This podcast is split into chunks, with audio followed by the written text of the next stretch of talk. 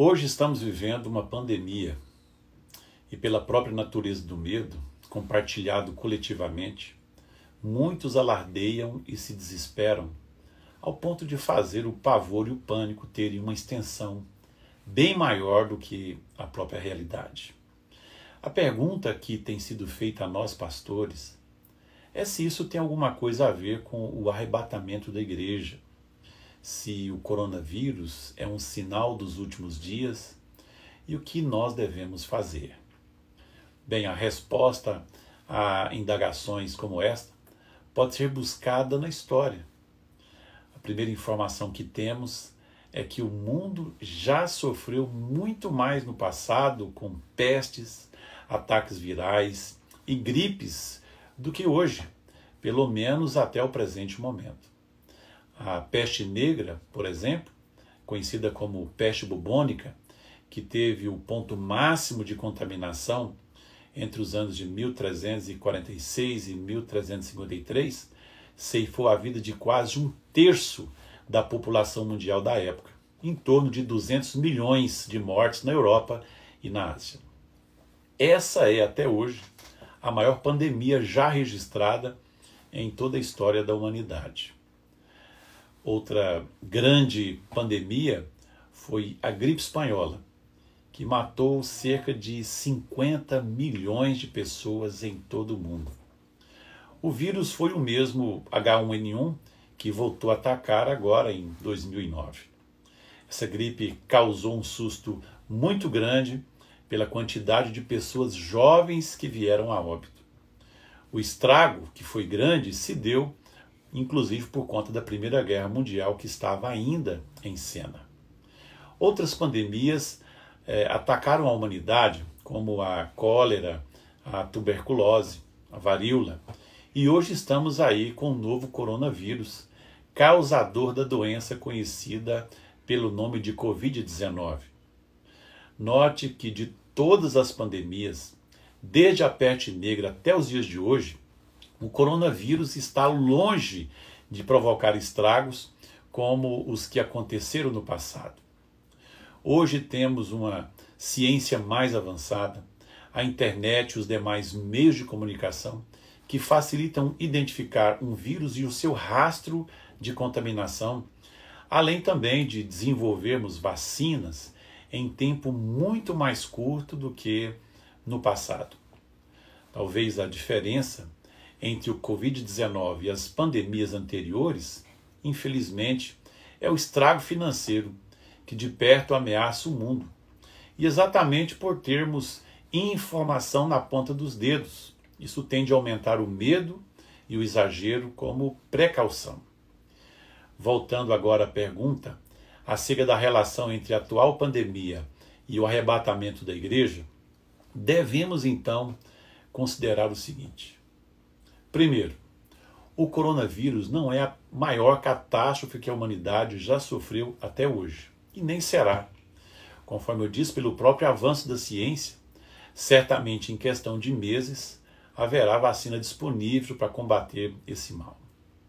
Em segundo lugar, devemos ter maturidade para não banalizarmos a palavra de Deus, sobretudo nas redes sociais, aumentando o pavor das pessoas com algo que não traz em si mesmo qualidades que atestem ser terminantes e fatais.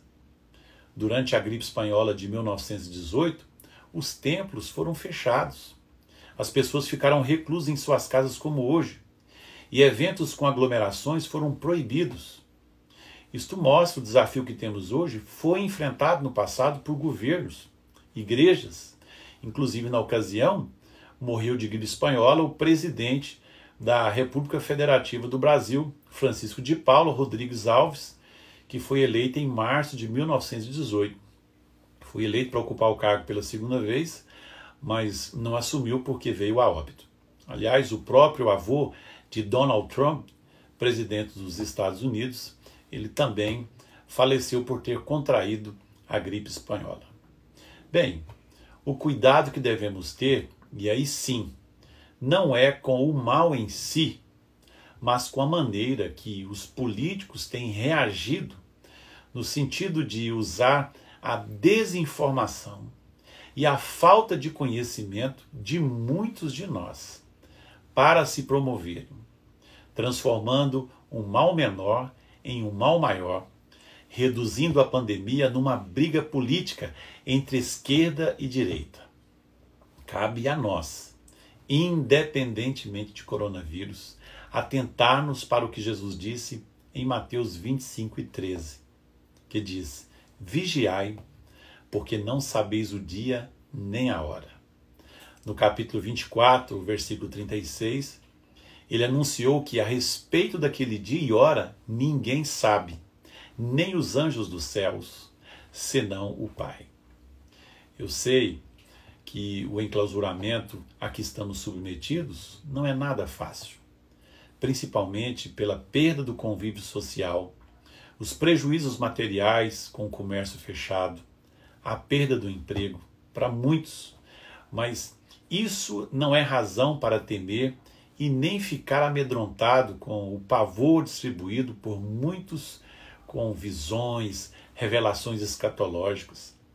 Devemos ter o comedimento de entender o que o apóstolo João escreveu em Atos 1 e 7, que não nos compete conhecer tempos ou épocas que o Pai reservou pela sua exclusiva autoridade. Você pode me perguntar, qual deve ser a nossa postura então, pastor? Eu repito, Mateus 25 e 13. Vigiai, porque não sabemos o dia nem a hora. E essa vigilância não pode ser exclusiva de situações como essa que estamos vivendo, inclusive que pode ser passageira, pois ela é apenas mais uma reprise de outras tantas do passado. Devemos vigiar, porque assim a Bíblia nos adverte, inclusive acerca de falsos profetas, falsos pregadores, que, conforme eu já disse, instrumentalizam a palavra de Deus para atrair audiência para si mesmos. Nosso dever é termos atitudes que Jesus indicou, estarmos vigilantes e preparados, em comunhão com a igreja, com nosso Deus, com o nosso próximo, e jamais nos esquecermos que a Bíblia que diz que haverá fome em vários lugares é a mesma que diz que devemos dar o pão a quem nos pede.